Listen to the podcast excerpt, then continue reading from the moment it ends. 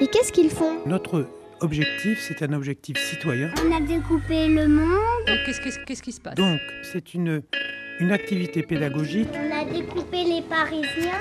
qui nécessite l'appui et l'apport des professionnels des médias. On a découpé le dimanche. Alors stop. Stop, stop. Ça, ça va pas. Mais pourquoi? Si je suis trompée. On repart. D'accord. Merci, madame. Média du Monde, Laurent Saloir, Camille Geoffray. Et qu'est-ce qu'ils font? Qui dit société d'information dit aussi consommation médiatique avec méthode. Alors chaque année au printemps, les enseignants sont invités à la semaine de la presse dans l'école. Les élèves sont invités à comprendre le système des médias, à former leur jugement critique et développer leur goût pour l'actualité. En fait, les médias deviennent un vrai cours d'éducation civique. La 18e édition de ce printemps s'est déroulée du 19 au 24 mars. À l'origine de cette initiative, le CLEMI, c'est le centre de liaison de l'enseignement et des médias d'information. Benoît Menu est le responsable de la semaine de la presse pour le Clémy. Attention, petit journaliste en herbe, c'est un reportage d'Alain de Valpo. Il y a quelque chose qu'il faut savoir, c'est qu'il y a 30 ans, 1976, la presse n'avait pas le droit de rentrer dans les établissements scolaires. Et depuis juillet 2006, donc juste 30 ans après, avec le décret sur le socle commun des connaissances et des compétences, la sixième compétence, il est marqué noir sur blanc, les élèves doivent être éduqués aux médias. Le socle des connaissances et des compétences, c'est les connaissances minimales qu'un élève qui quitte le système éducatif doit avoir. Et c'est vraiment pour nous très réconfortant de voir que 30 ans après, on passe d'une interdiction qui est levée à l'obligation d'une éducation aux médias. Alors après, il faut adapter les programmes, c'est un peu plus compliqué, mais ça va se faire. C'est-à-dire qu'il y a une réelle volonté de prendre en compte cette réalité. Nous sommes dans la société de l'information et on ne peut pas laisser les élèves sans avoir quelques repères pour se situer dans cette société de l'information, puisqu'on se rend compte très facilement que maintenant, les études qu'on voit apparaître, c'est plus je regarde la télé 4 heures, c'est je regarde la télé X heures, je joue à mon jeu vidéo en même temps, j'ai la radio qui fonctionne, j'ai mon téléphone portable où je- j'envoie des SMS, et tout ça, c'est cumulatif. Donc nous, il faut qu'on dise aux élèves, attendez, prenons du temps. Quelle est votre pratique média? Réfléchissez. C'est ni bien ni mal, mais réfléchissez. Ayez conscience que vous avez une consommation médiatique. Bonjour, chers auditeurs. Bonjour à tous. Bonjour, Bonjour à tous. Bonjour. Kenavo. Vous êtes sur Radio Clip. Radio Clip. Vous écoutez Radio Clip sur Radio Campus Paris. La radio des écoles, Radio Clip. des collèges et des lycées de Paris. Radio, Radio Clip. Radio Clip. Vous êtes sur Radio Clip. 93.9 FM. Tous les vendredis de 19 à 19h30.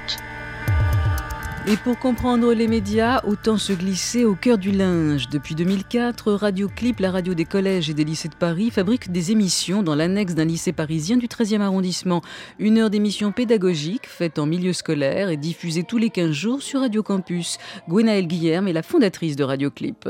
C'est une radio scolaire inter-établissement sur l'Académie de Paris, ce qui veut dire que nous recevons des élèves potentiellement de la maternelle au lycée, en passant par les collèges, les lycées professionnels et euh, tout étudiant, jeune étudiant qui voudrait euh, proposer une émission. Et par la suite, donc, moi, je les accompagne, c'est-à-dire je rencontre et les enseignants au démarrage du projet pour voir s'il est réalisable, si euh, il faut euh, deux émissions euh, de 10 minutes ou une émission de 3 minutes pour traiter leur sujet. Et puis ensuite, je rencontre les classes à qui j'explique ce qu'est la radio, comment on fonctionne, ce qu'on attend d'eux, etc. Intégrer la radio dans les programmes scolaires, quel est l'intérêt pédagogique? Alors, ben, il, y en a, il y en a beaucoup d'intérêts pédagogiques. D'abord, euh, ça dépend aussi du niveau de classe. Déjà, il y a une éducation aux médias. Euh, C'est-à-dire qu'ils travaillent avec la radio, ce qui leur apprend à écouter la radio de façon très différente, à percevoir aussi l'information qu'ils reçoivent de façon nouvelle, parce qu'ils s'aperçoivent par exemple qu'on peut monter une émission et qu'à partir du moment où on fait du montage, on coupe et on peut modifier l'information. Donc ça, en général, ça les intéresse.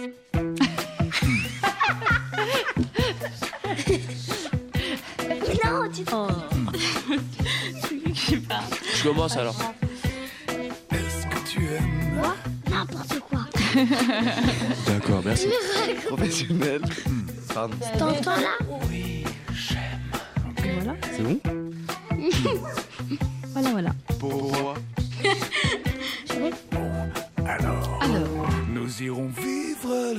Et puis ensuite, il y a euh, tout l'intérêt euh, du travail de recherche documentaire euh, sur une émission, de mise en forme de l'émission, de passage de l'écrit à l'oral, puisque en radio, ma foi, on, écrit beaucoup. Hein. donc ils préparent, ils écrivent, ils s'aperçoivent qu'on n'écrit pas pour la radio exactement comme on écrit pour une rédaction ou pour même un papier de presse écrite. Moi et ma classe de 5e G, nous allons faire un projet sur le Chili. Et Macan va vous expliquer. Bonjour Macan. Bonjour Bassi. Nous avons eu de la chance de rencontrer un journaliste. C'était un journaliste indépendant, mais en plus c'était un grand reporter. C'était la première fois que j'en vois un. Moi aussi. Merci Macan. De rien. Bonjour Mamadou. Bonjour Bassi. Est-ce que tu connaissais le Chili? Non, je ne connaissais pas le Chili. Le Chili se situe en Amérique du Sud, près de l'Argentine. Merci Mamadou. Il y a aussi bon, l'apprentissage euh, évidemment de l'oral et de la facilité de parole à l'oral. Et ça, euh, c'est très très précieux parce que bien sûr, on reçoit énormément d'élèves en difficulté. Euh, d'élèves non francophones qui viennent faire leurs premiers essais en français ici, euh, d'élèves euh, qui sont, pour des raisons diverses, un petit peu en difficulté avec le système scolaire et qui tout à coup vont se révéler là parce que c'est ludique.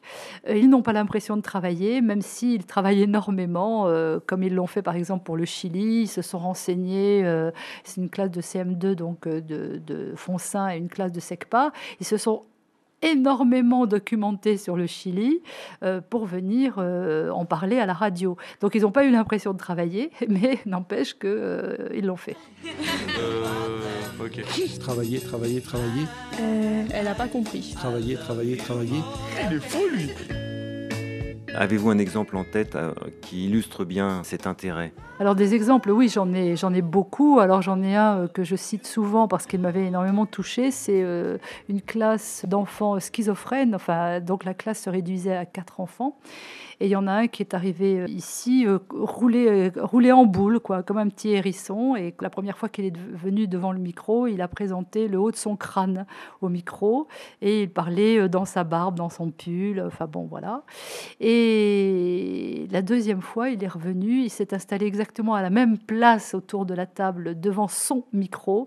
Et il a levé le nez euh, il a mis son nez devant le micro et la fois suivante, il a pu s'exprimer, il a pu parler, etc. Et le professeur qui les avait emmenés a vu véritablement l'a vu se déplier, se déployer, et euh, ça lui a fait du bien. Voilà, bon, ça c'est un cas extrême, bien évidemment. Un autre exemple, une classe de quatrième qui était venue ici faire faire un travail sur l'alimentation, et des élèves qui n'avaient jamais ouvert la bouche en classe et les enseignants qui les accompagnaient avaient dit oh bah, ces deux-là, on les entendra pas. Eh bien, ces deux-là, on ne pouvait plus les arrêter au micro. Voilà, bon, mais ça, c'est l'effet euh, sortie de classe, quoi. C'est l'effet euh, tout à coup, on n'est plus dans un cadre euh, totalement scolaire, même si on y est très fortement, même si les contraintes sont très grandes, tout à coup, il y a des élèves qui vont se révéler. Et à contrario, de très bons élèves très scolaires vont parfois être un peu déstabilisés face à ce mode d'apprentissage et ne pas oser s'exprimer de la même façon. Bonjour Awa. Bonjour Bassé.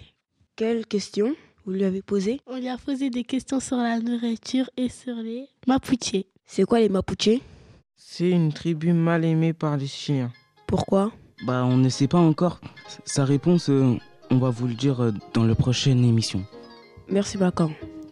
Insupportable suspense. Alors c'est pour expliquer le monde dans lequel nous vivons ces jours-ci que Benoît Menu a créé, il y a 18 ans, cette semaine de la presse à l'école. Il faut savoir qu'il y a 18 ans, et on a oublié ça, il n'y avait pas Internet, il y avait très peu de Minitel. Le Minitel, ça a complètement disparu il y avait la télécopie et on a organisé la première semaine de la presse uniquement à la télécopie. On a eu 7000 établissements, on avait à peu près déjà 400 journaux qui nous accompagnaient et c'était la grande surprise de tous les partenaires de voir que la semaine de la presse répondait à une demande des élèves qui est la même depuis 18 ans. Expliquez-nous le monde dans lequel on vit. Nous voulons comprendre comment s'organise l'information, comment cette image du monde qui nous est présentée par les médias, comment elle est fabriquée. Et nous, on a besoin de savoir. Donc, on a besoin de la présence et de la venue de professionnels pour qu'on leur pose des questions, non pas sur leur salaire, non pas sur euh, d'où ils viennent ni qu'est-ce qu'ils font, mais pourquoi vous nous présentez cette image du monde? On veut comprendre le monde parce qu'on veut agir dans le monde.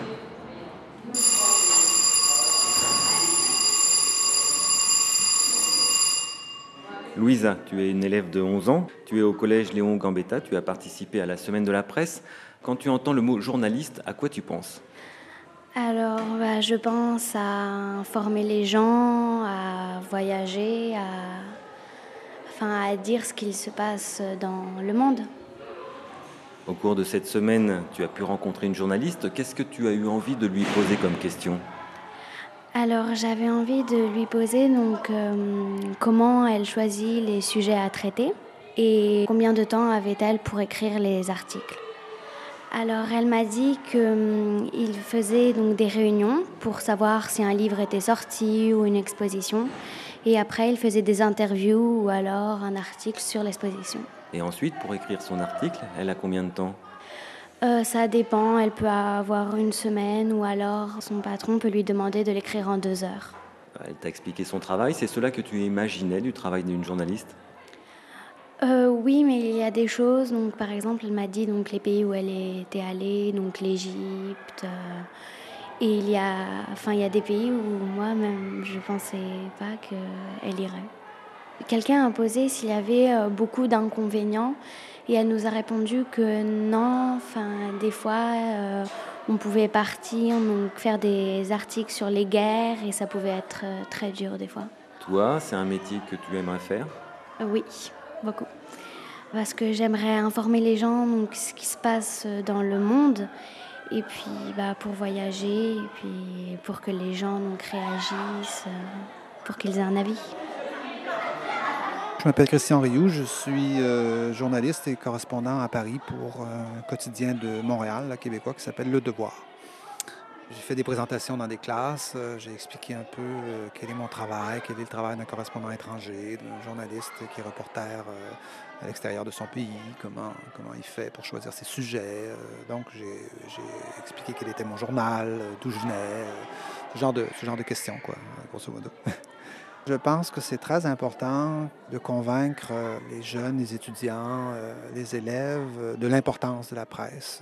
Je dirais à la limite, en particulier de la presse écrite. C'est très important que les jeunes lisent des journaux, qu'ils lisent de bons journaux. moi, j'ai commencé à lire le journal quotidien à 12 ans et je, souhaiterais que les jeunes commencent à lire, à lire les journaux à 12 ans parce que c'est la meilleure façon de s'informer. Euh, c'est la meilleure façon de s'informer. Et surtout, les jeunes, euh, les jeunes aujourd'hui sont, sont avalanchés d'informations de partout. Tout le monde les informe. Euh, tout le monde, et, ceux qui les informent le moins souvent, ce sont les journalistes. vous savez, les animateurs de radio, de télé, leur disent Ah, il s'est passé telle chose, il s'est passé telle affaire. Mais ces gens-là ne sont pas des journalistes. Ils n'ont pas la tâche de vérifier leurs informations. Ils n'ont pas la tâche d'aller au fond des choses. Et les journalistes, eux, sont payés pour ça. Donc, les jeunes, souvent, sont surinformés, mais pas par ceux qui devraient les informer. Stéphanie Borelli est enseignante au cours préparatoire. Dans un monde avalanché par l'image, non pardon, dominé par l'image, elle se bat pour donner aux enfants le goût de l'écrit. Bon courage. L'intérêt euh, de travailler au cours de cette semaine de la presse, c'était de prendre en compte euh, que les informations n'étaient pas seulement à la télévision, mais qu'il y avait plusieurs voies de communication, j'appelle ça comme ça, c'est-à-dire une voix écrite, une voix orale et une voix euh, où il y a à la fois l'oral et l'image, donc la vidéo. Et les enfants euh, actuellement sont beaucoup plus sensibles à tout ce qui est télévision et moins sensibles à ce qui est écrit. Et comme nous sommes au cours préparatoire, l'idée c'était de leur montrer dans un autre contexte que l'écrit était très important, notamment euh, pour transmettre des informations, et que nous, si on apprenait à lire et à écrire, c'était aussi par la suite euh, pouvoir lire, lire des informations et pourquoi pas aussi transmettre en écrivant. On pourrait chanter dedans, bien sûr. Ça tant qu'on veut. Ah, mais puisqu'on peut chanter dedans, on peut aussi parler dedans. Alors avec des enfants qui apprennent à lire, et même des enfants qui ne savent pas lire, euh, la presse écrite, euh, ce qui est formidable, c'est au niveau de tout ce qui est euh, une, la une des journaux. On peut travailler sur la graphie, on peut travailler sur la typologie, on peut travailler sur les titres, sur les noms de journaux, parce que les enfants, même sans savoir lire, donc on, appelle ça des prélecteurs, sont capables de trier les journaux. Alors, ils vont repérer par rapport à des images, ils vont repérer par rapport à des noms de journaux, ils vont repérer aussi par rapport à des mises en page. Ils vont même classer parfois euh, les, journaux non pas par titre ou par nom de journaux, mais euh, ma collègue me disait qu'une fois ils avaient classé en mettant que les, images de femmes ensemble et les images d'hommes ensemble. Donc ils ont aussi des formes de tri qui, qui nous échappent un peu et donc euh, c'est intéressant de travailler cela avec eux, de comprendre comment eux perçoivent toutes les images qui gravitent autour d'eux. Vous vous souvenez de ce que c'est que la semaine de la presse à l'école? Oui Qu'est-ce que vous avez fait euh, sur la semaine de la presse à l'école? On a découpé et, et, on, et on, a mis sur, on l'a mis sur un panneau noir. On a découpé quoi? Euh, On a découpé des titres de journaux. Est-ce qu'il y en a qui se souviennent des noms de journaux? Oui. Euh, on a découpé Le Monde. On a découpé les Parisiens. On a découpé le dimanche. Le journal du dimanche, peut-être? Le journal du dimanche. Vous utilisez des médias euh, pour adultes, vous n'utilisez pas forcément de la presse jeunesse. Alors oui, effectivement, on va utiliser toutes sortes de médias parce que les enfants baignent euh, à la limite plus dans des médias adultes. Quand on leur pose la question est-ce que vous avez des journaux qui arrivent à la maison? Alors ils vont nous citer euh, l'équipe, le Monde, le Figaro, l'Express, euh, Libération. Donc ce sont des noms de journaux qui sont revenus au cours de discussions. On est tout de même dans un quartier favorisé, donc effectivement avec un, milieu social qui lit la presse écrite. Et cela permet de ressortir un petit peu ce que vivent les enfants à l'extérieur de l'école et d'amener à l'intérieur de l'école des choses qu'ils vivent et qui va permettre de leur faire comprendre pourquoi justement on apprend à lire pour effectivement faire un peu comme papa et maman et lire des journaux. Et puis après leur montrer qu'il existe des journaux pour enfants et donc ils vont s'intéresser un peu plus euh, aux journaux et à la lecture. Utiliser les journaux, faire de la radio, cela motive les élèves dans leur apprentissage? Oui, ça les motive parce que euh, c'est leur quotidien. Tous les jours, ils passent devant des kiosques, euh, tous les jours, ils lisent, euh, ils, voient des journaux, donc c'est leur quotidien. Et il faut que le quotidien, il rentre un petit peu dans l'école pour faire ces ponts, ces liens entre ce qu'ils vivent et ce qui se passe à l'école. C'est comme ça qu'on va permettre aux enfants, enfin, je pense, de pouvoir rentrer dans les apprentissages. Donc, ce sont des, des liens qu'on établit, des, une sorte de médiation, en fait. Je commence alors. Alors laisse-la finir.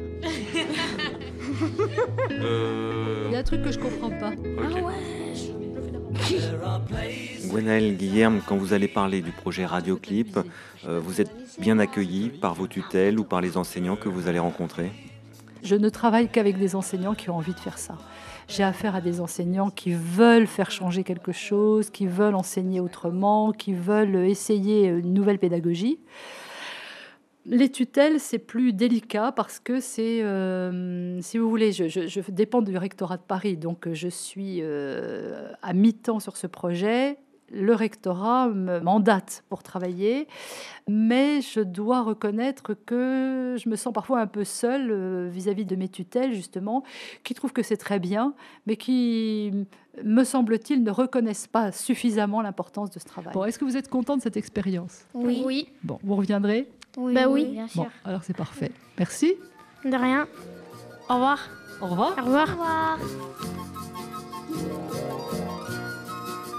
Au revoir, chers auditeurs. Je suis né au Chili, maman était au lit et mon papa aussi. Allez, au revoir les amis, à l'année prochaine et d'ici là, continuez à découper les journaux, couper la télé, fermer la radio, les journalistes en herbe, l'école et les médias. C'était un reportage signé Alain de Valpo avec à Paris Pablo Pica, Camille Geoffrey et Laurence Salois. À dimanche prochain, salut. Tout nous et tout est nu, tout menu et tout nu et tout nu, ça nous tue.